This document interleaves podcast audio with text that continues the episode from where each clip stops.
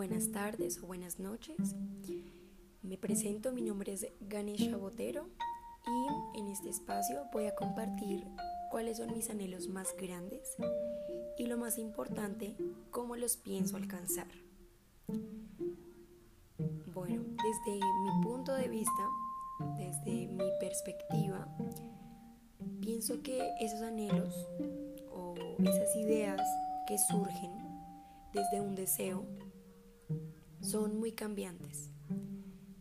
Dependiendo qué tipo de sueños o qué labor de vida creemos que es la que debemos desempeñar o a la que venimos a la tierra, mm, van a ser cambiantes. Realmente quizá el anhelo que tenga hoy en cinco años cambie. Por eso mismo, porque pienso que somos seres que estamos en constante evolución, en constante transformación de la mente, del espíritu, del corazón. Y esa es la idea, transformarnos, cambiar. Esa es mi opinión. Bueno, ya compartiendo mi forma de ver las cosas, también compartiré cómo me veré a mí misma en 5 años y luego en un lapso de 10 años Intentaré imaginar y compartir los anhelos que quizá pueda que tenga en ese momento de mi vida. Bueno, principalmente para un tema así de amplio en el cual hablamos de los anhelos. Los anhelos para mí son los deseos del corazón. Un anhelo es algo que a uno lo llena de felicidad, es una especie de motor yo pienso que es muy importante hablar desde el nacimiento. ¿A qué me refiero con el nacimiento? A la palabra en sí, a lo que significa, que es la aparición de algo nuevo. Y en mi caso pondré el ejemplo de un niño. No hay nada más lindo que la llegada de un nuevo ser humano, de un nuevo integrante al mundo, a una familia ese hecho trae mucha felicidad. Y la felicidad es un tema que más adelante nos va a interesar bastante, porque de ahí nace el fin de un anhelo, el fin y el comienzo de un anhelo. Bueno, principalmente yo creo que, cuando un niño nace, cuando nosotros nacimos, llegamos a la tierra completamente nuevos, completamente renovados y libres de pensamientos, de prejuicios, de ideas. Nosotros somos el símbolo de la inocencia. Realmente cuando llega un bebé, llega, pongámoslo de esta manera, un nuevo lienzo para ser pintado. Si ponemos el ejemplo en sí y pensamos, que cuando un niño llega a un hogar, pensáramos que el niño se desprenderá y se conocerá y sabrá algún día quién es, a qué vino, qué lo motiva. Pero realmente el niño está expuesto desde que nace en ese pequeño círculo que llamamos familia. La familia será el primer momento donde el niño recibirá información y recibirá ideas, pensamientos, opiniones. Y podemos decir que ciertas reglas, ciertas em, ideas con las que estas personas que ya han vivido desean compartir al menor. Por eso lo pongo de esta manera, porque realmente desde que nacemos vamos a tener una influencia en una manera de pensar, en una manera de vestir, en una manera de de cómo nos dirigimos, de cómo miramos, de qué queremos decir. Por eso el ejemplo más lindo es un niño. Los niños, realmente cuando vemos a un niño es algo transparente. Un niño dice lo que piensa, un niño se emociona, un niño se deja llevar por las circunstancias, se permite sentir, se permite vivir, se permite llorar o enojarse o de la nada ser feliz por un dulce. Y es eso el verdadero ejemplo de este ejercicio. Cuando llegamos a la tierra, llegamos siendo felices, llegamos siendo seres dispuestos a llenarnos de mucho conocimiento. Y para mí la felicidad es lo que realmente anhelo. La felicidad es el principio y el fin. Y eso va de la mano de la paz.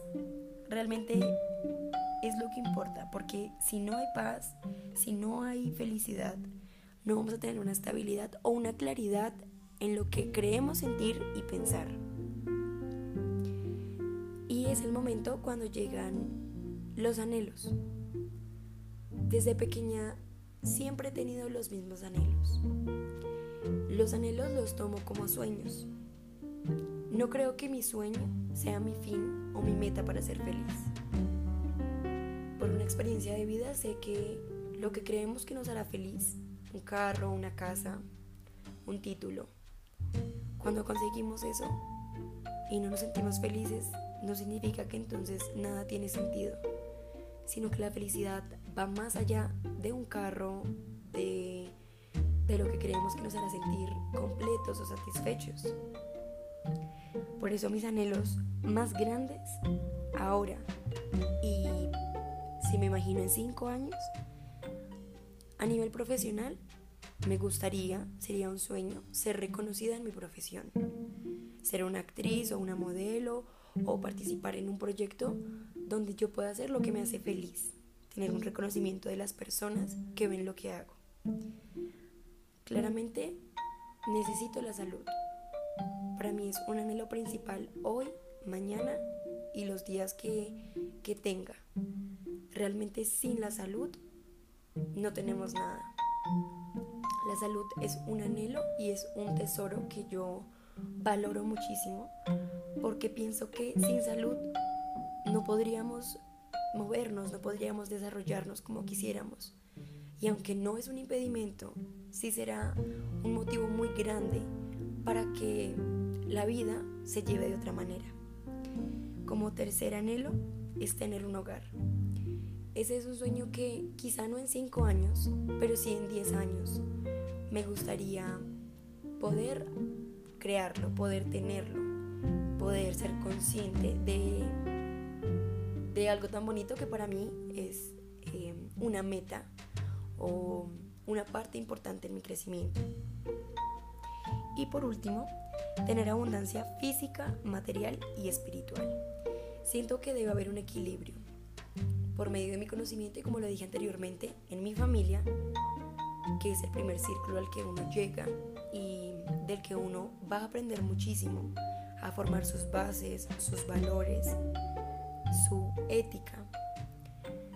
De ahí aprendí que son los pilares más importantes. Que si tú no tienes un equilibrio mental, si tú no tienes una paz, si tú no tienes salud, te vas a sentir vacío porque así estés en la casa más grande, con los lujos más grandes, con, con todo lo que creas que te va a llenar. Pero si no eres feliz, si no tienes salud, nada va a tener sentido.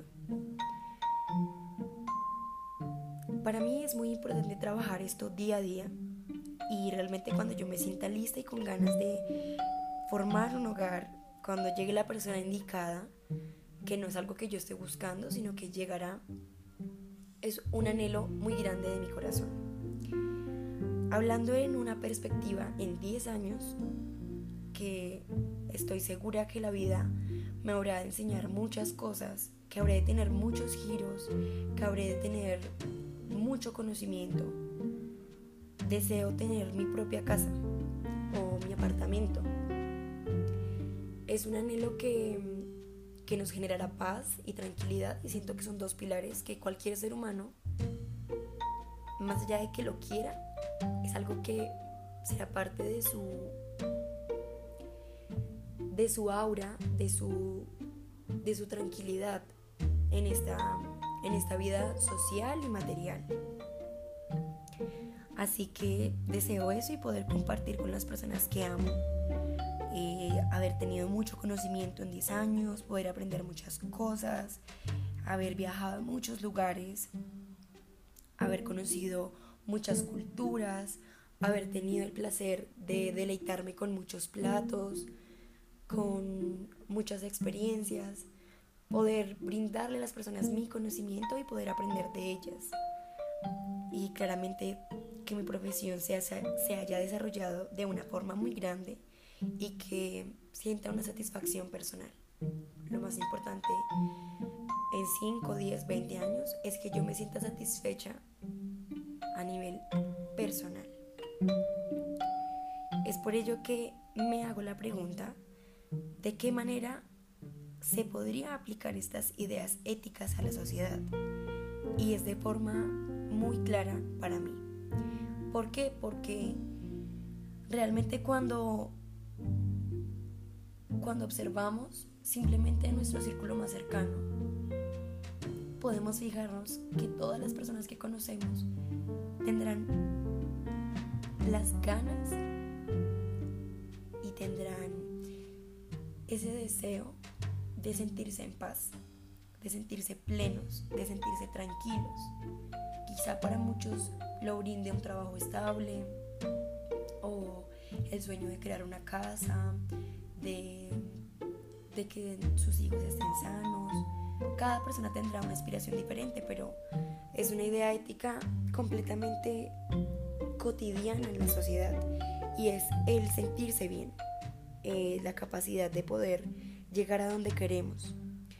Un ejemplo claro es que tenemos ese poder que nos diferencia de los animales y es que ellos no pueden discernir como nosotros. Considero que los animales son seres que sienten, que analizan, pero claramente no al nivel de nosotros. Y eso es realmente lo que nos diferencia, lo que nos da el poder en los actos, en razonar, en ser conscientes de nuestros actos. Y qué mayor maravilla y qué mayor idea de ética más directa que esa.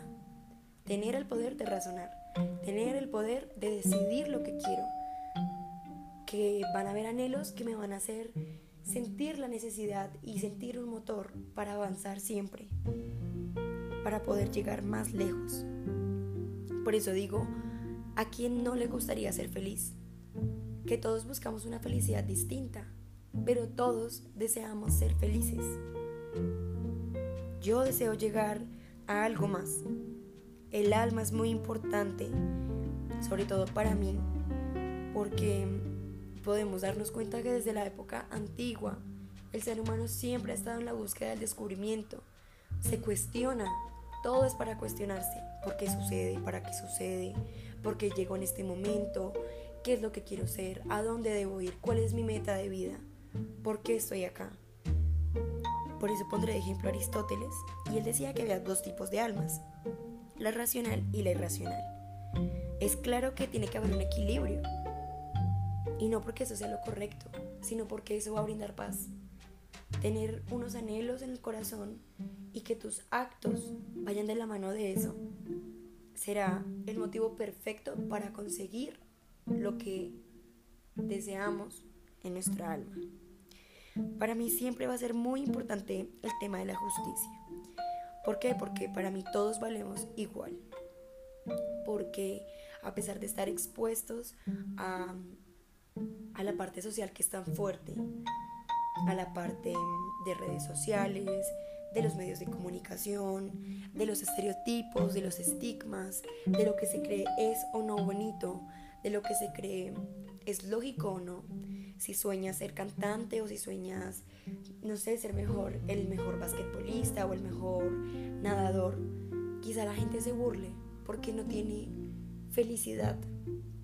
Considero que cuando seamos felices, para nosotros todo va a ser posible y no tendremos ni siquiera tiempo de juzgar al otro o de hacerlo dudar de lo que él anhela en su corazón.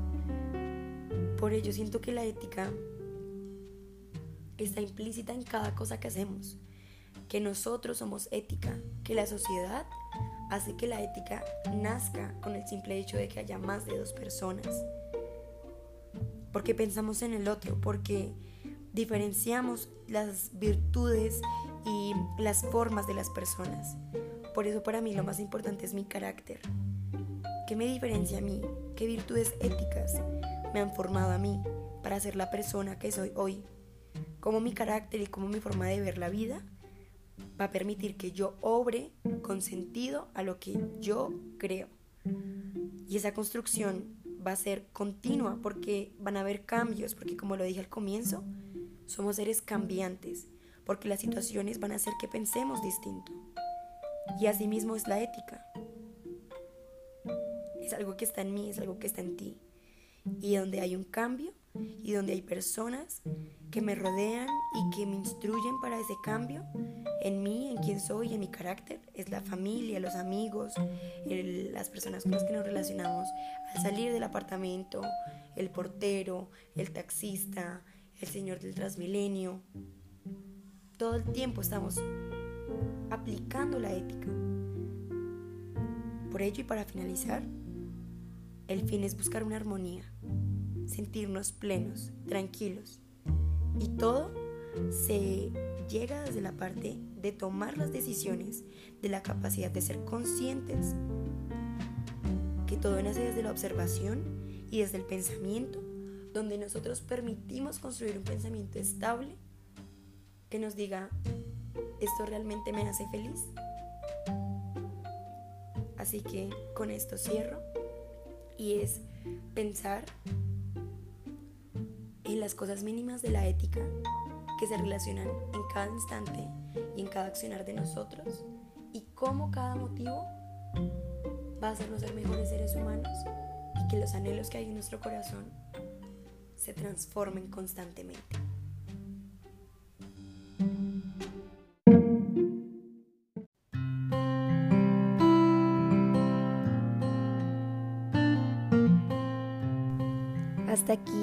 Llegado nuestro tema.